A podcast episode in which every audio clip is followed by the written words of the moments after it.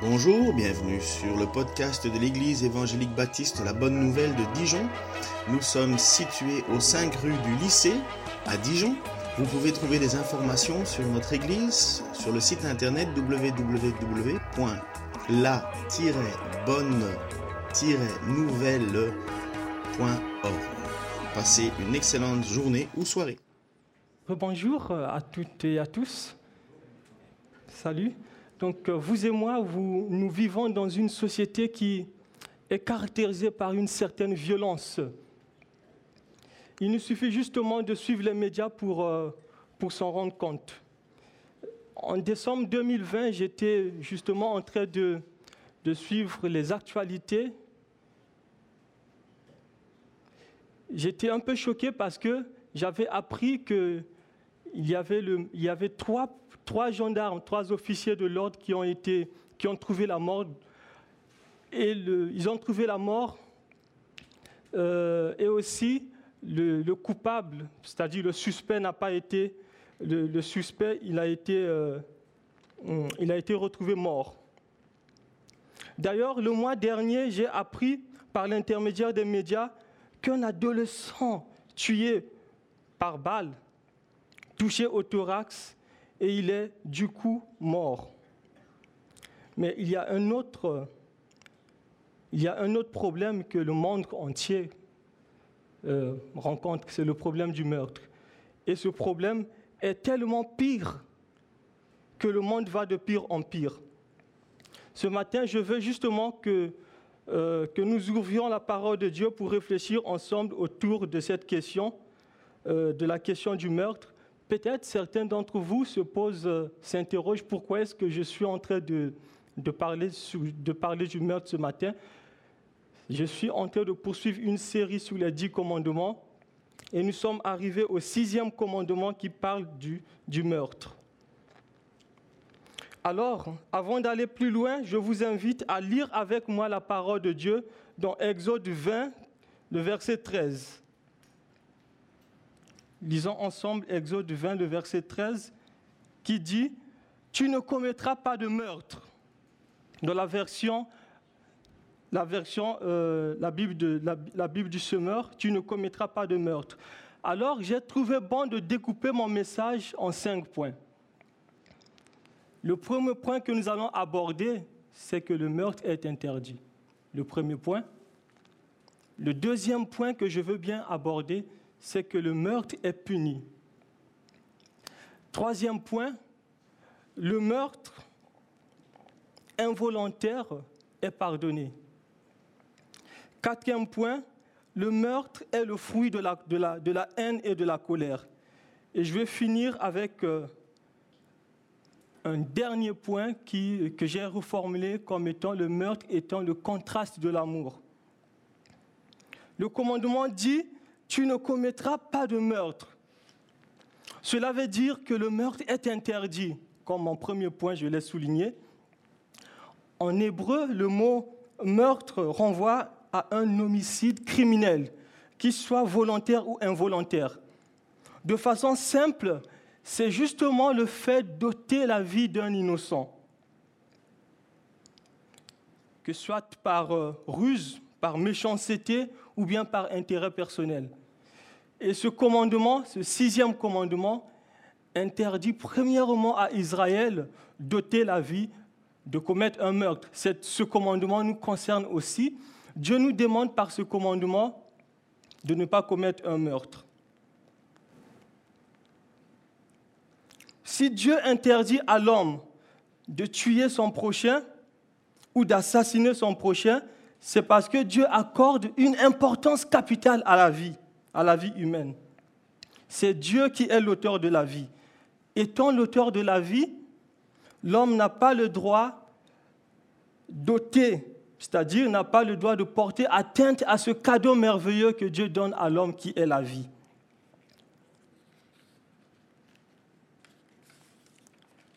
Aussi, la Bible déclare dans Genèse 1, 27, que l'homme a été créé à l'image de Dieu. Genèse 9, 6 également nous, nous le redit. Alors, prendre la vie d'un être humain, c'est porter atteinte à l'image de Dieu. c'est suivre en fait les traces de Caïn qui était meurtrier, le premier meurtrier de l'histoire de l'humanité, qui par, euh, par haine et par jalousie tua son propre petit frère Abel. Donc, Dieu interdit le meurtre, Dieu interdit également le suicide. C'est pas, il ne nous revient pas de tuer quelqu'un, il ne nous revient pas également de prendre notre propre vie. Dieu interdit aussi de planifier un meurtre. Là, on parle d'assassinat. Dans 1 roi 21, il se passe quelque chose d'horrible. Dans l'histoire d'Israël, une certaine organisation criminelle dans le royaume d'Israël au temps du roi Akab. Je vais résumer l'histoire. Je suis dans 1 roi 21. C'est qu'un homme appelé Naboth avait une vigne. Un homme du nom de Naboth avait une vigne à côté du palais du roi Akab. Cette vigne était l'héritage qu'il avait eu de sa famille. Un jour, ce roi vint lui, vint lui voir et lui dit, Cède-moi ta vigne pour que j'en fasse un joli jardin. Car cette vigne est près de ma maison, dit le roi. Et je te donnerai une autre vigne plus meilleure. Si tu veux, je te payerai même en, argent. Mais cet homme, pour conserver l'héritage de sa famille, il dit au roi, je ne peux pas te céder cette vigne, parce que cette vigne est l'héritage de la famille, de ma famille. Alors, ce roi rentra chez lui, tout triste et en colère. Il se jeta sur son lit, tourna son visage contre le mur et refusa même de manger. Jeune forcé. Sa femme, Jézabel, vint le trouver et lui demanda, Pourquoi es-tu de si mauvaise humeur et refuses-tu de manger? Le roi lui répondit, J'ai parlé à Naboth et je lui ai proposé de lui acheter sa vigne ou s'il préférait l'échange, lui remettre de l'argent, euh, lui remettre une nouvelle, vigne, une autre vigne, mais il a refusé. Il m'a interdit sa vigne. Alors sa femme, la femme du roi, il, euh, euh, dit au roi, eh bien c'est toi maintenant qui exerces la souveraineté, la sur Israël. Est-ce toi? Tu es le roi. Mange, réjouis-toi. Je vais m'en occuper. Je te donnerai la vigne de Naboth. Alors la femme du roi prit euh, les faux témoins pour euh, accuser faussement Naboth, disant Naboth a maudit Dieu et le roi, qui était bien entendu euh, une, faute grave passive de, de, mort. Alors, qu'est-ce qui se passe? Naboth fut exécuté, il fut lapidé et il trouva la mort. Justement après la mort de Naboth, le roi partit aussitôt prendre possession de la vigne. Quel roi? Le problème est que Akab, qui est le roi, il a tué Naboth injustement il a ôté la vie innocente et désobéi à ce commandement qui dit Tu ne commettras pas de meurtre. Lisons en, fait la déclaration que l'Éternel fait de, justement après qu'il ait commis ce meurtre dans 1 roi 21, 17 à, à 19. 1 roi 21, 17 à 19 dit Alors l'Éternel, alors la parole de l'Éternel fut adressée à Élie le Tishbite en ces mots Lève-toi, descends au devant d'Akab, roi d'Israël, à Samarie. Le voilà dans, dans la vigne de Naboth, où il est descendu pour prendre possession. Tu lui diras, ainsi par l'Éternel, n'es-tu pas un assassin et un voleur? Et tu lui diras, ainsi par l'Éternel, au lieu même où les chiens ont léché le sang de Naboth, les chiens lécheront aussi ton sang. Ce qui me pousse à relever mon deuxième point, le meurtre est interdit. Deuxième point. Alors, si nous retournons dans l'histoire, si nous retournons dans la Genèse, le premier livre de la Bible, nous trouvons dans Genèse 9, 6 cette déclaration.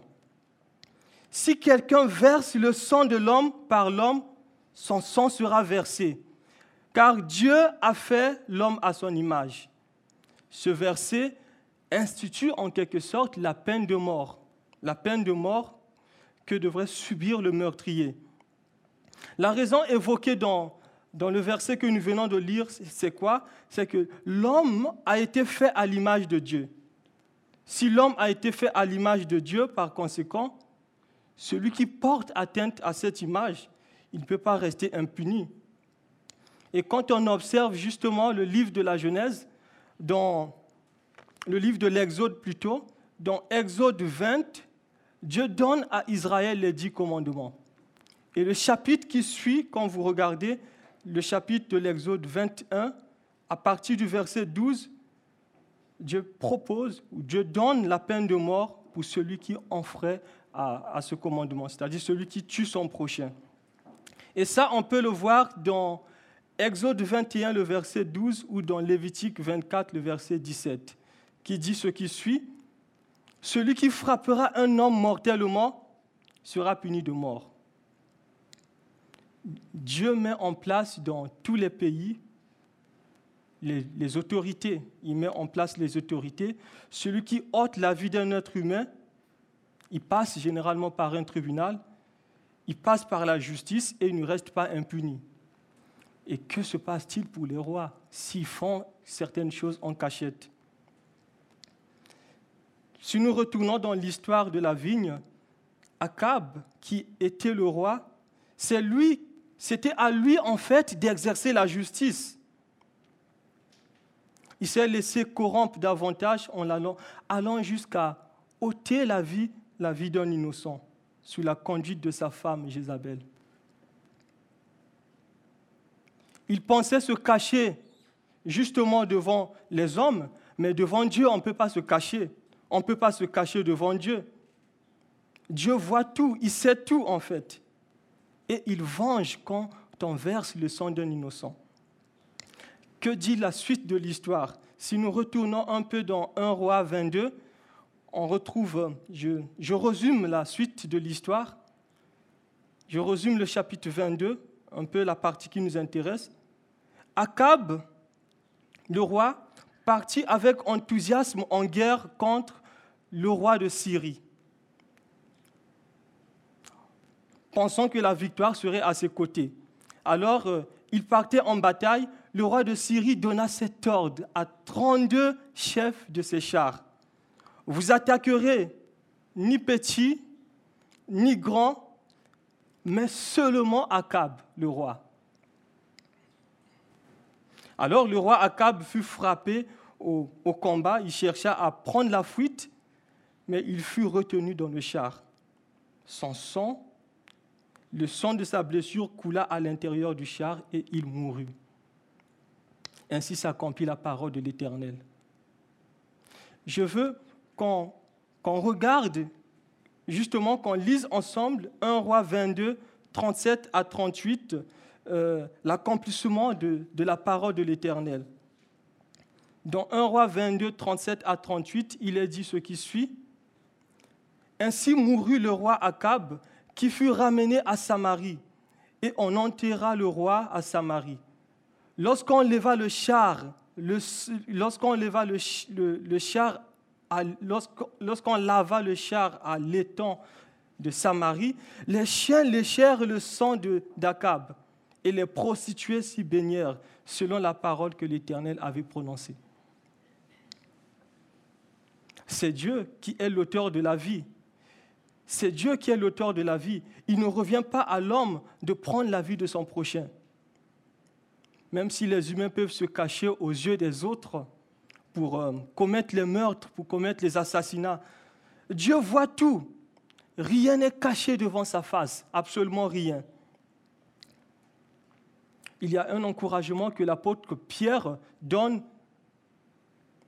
aux chrétiens à ceux qui appartiennent à Jésus. L'apôtre Pierre, il dit dans sa première épître, chapitre 4, que personne ne souffre comme meurtrier, En fait, un disciple de Christ ne doit pas être violent, en fait. Il doit être serein. Un disciple de Christ doit être serein. Troisième point que j'évoque par rapport à ça, c'est que le meurtre involontaire est pardonné. Troisième point.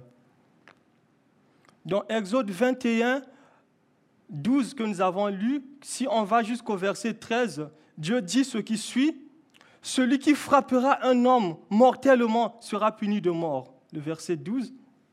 Et le verset 13 ajoute ce qui suit, s'il ne lui a point dressé d'embûche et que Dieu l'a fait tomber sous sa main, j'établirai un lieu où il pourra se réfugier. C'est d'ailleurs pour cette raison que l'Éternel Yahvé va dire à, Moïse de dire aux enfants, de dire aux enfants d'Israël quand ils vont entrer dans le pays de, la promesse, le pays, le pays de Canaan, d'établir les villes de refuge. Et ça, on le retrouve dans Nombre 35. Donc, il devait établir les villes de refuge au nombre de six. Pourquoi? Pour protéger celui qui a fait un homicide involontaire, un meurtre involontaire. Et quand on relit la suite justement de l'histoire des enfants d'Israël, quand ils arrivèrent au pays de Canaan sous la conduite de Josué, Dieu va dire à Josué, à partir de Josué 20, 1 à 9, d'établir les six villes de refuge pour protéger l'homicide involontaire. Aujourd'hui, la conception d'un homicide involontaire diffère d'un pays à un autre. Si nous restons dans l'esprit de, de, la loi, ce que la loi condamne, en fait, ce n'est pas un homicide involontaire, c'est un homicide volontaire.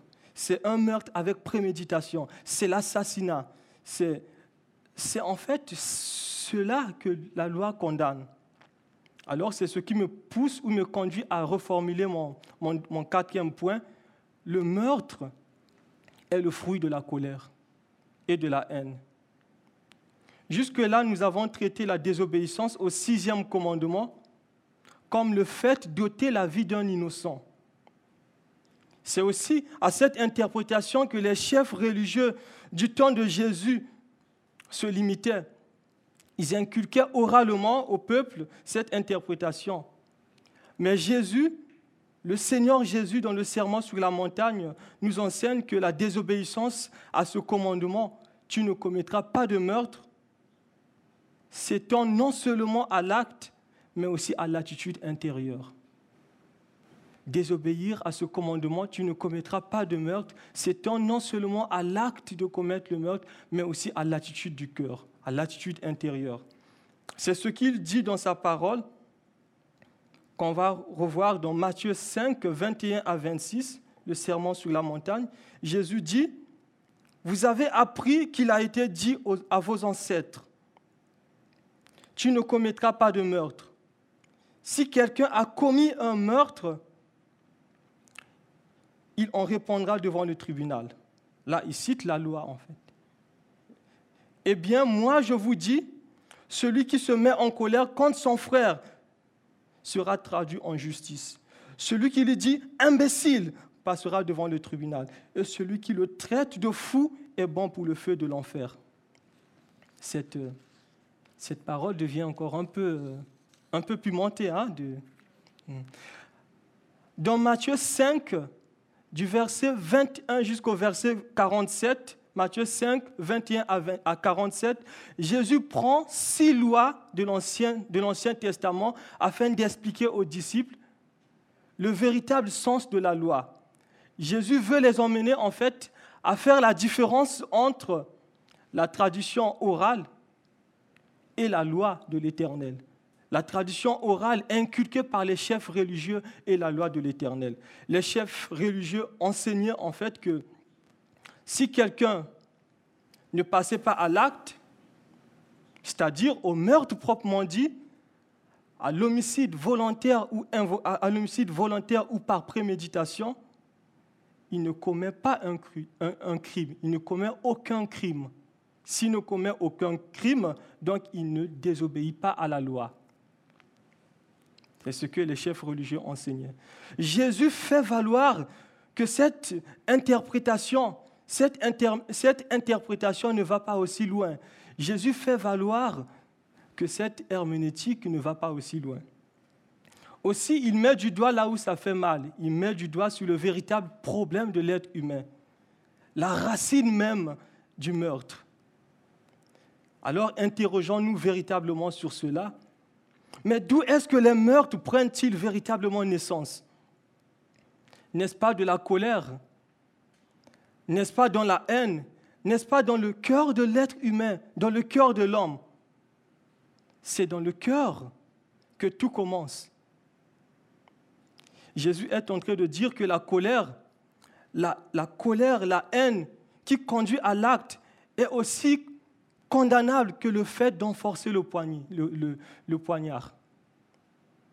La haine et la colère est aussi condamnable que le fait de commettre carrément le meurtre. C'est d'ailleurs pour cette raison que l'apôtre Jean, dans sa première épître, 1 Jean 3, 15, il va dire, celui qui est ou qui déteste son frère est un meurtrier. Et vous savez qu'aucun meurtrier n'a la vie éternelle demeurant en lui. Celui qui déteste son frère ou celui qui est son frère est un meurtrier.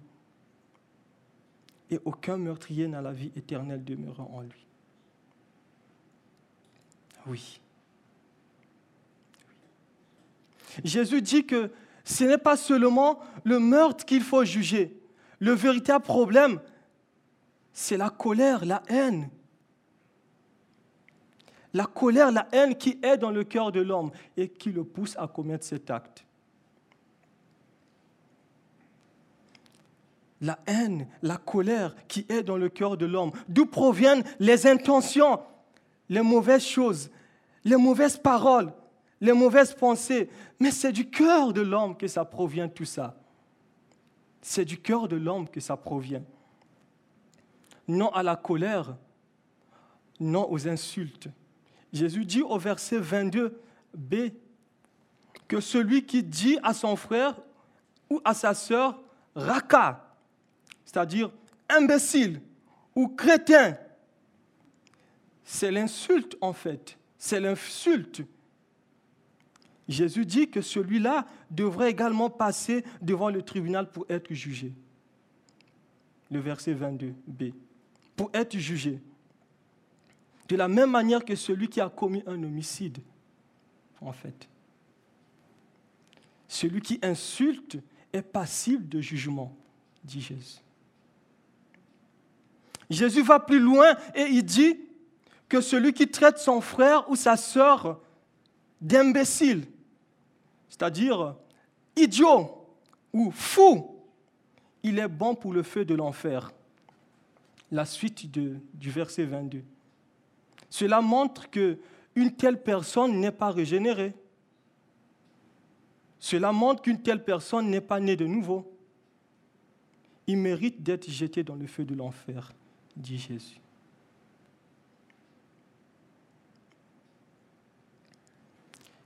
J'ai connu un monsieur quand j'étais, euh, quand j'étais en Afrique.